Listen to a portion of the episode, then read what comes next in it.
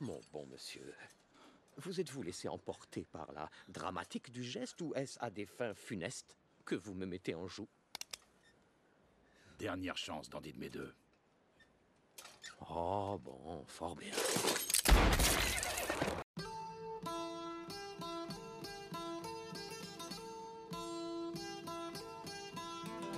Pour poursuivre nos podcasts euh, sur les films, nous avons choisi d'étudier Django Unchained, un film de Quentin Tarantino sorti en 2012.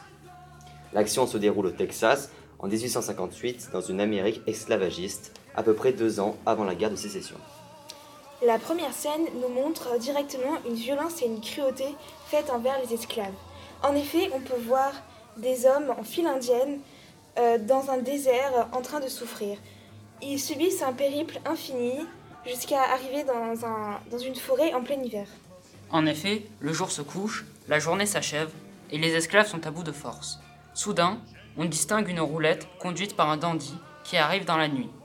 Nous pouvons voir que lorsque les personnages arrivent dans la forêt, ils avancent dans un couloir de lumière qui peut faire penser au chemin de la liberté qui les attend. De plus, les visages des personnages blancs sont essentiellement éclairés face aux esclaves.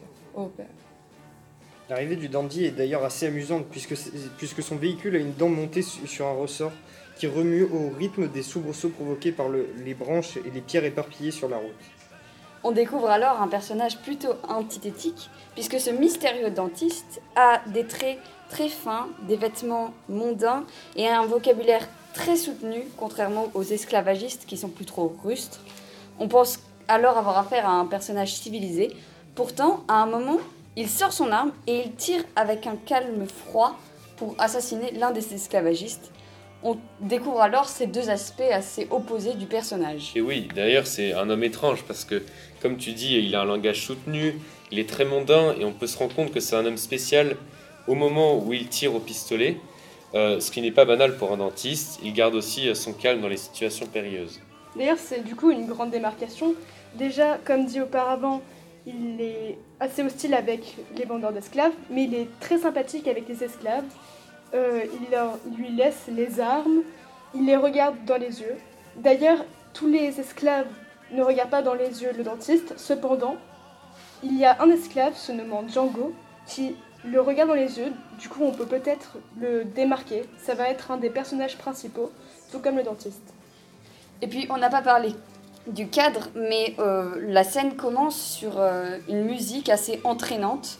Oui, en fait, c'est euh, c'est commencé par du country crowd.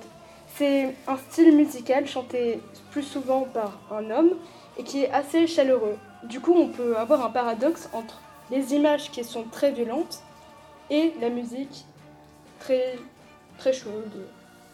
Donc, on peut comprendre que toutes ces oppositions permettent à Quentin Tarantino en quelque sorte d'esthétiser la violence et le drame que l'on découvre durant cette première scène. Et c'est ce qui va lui être reproché pour ce film.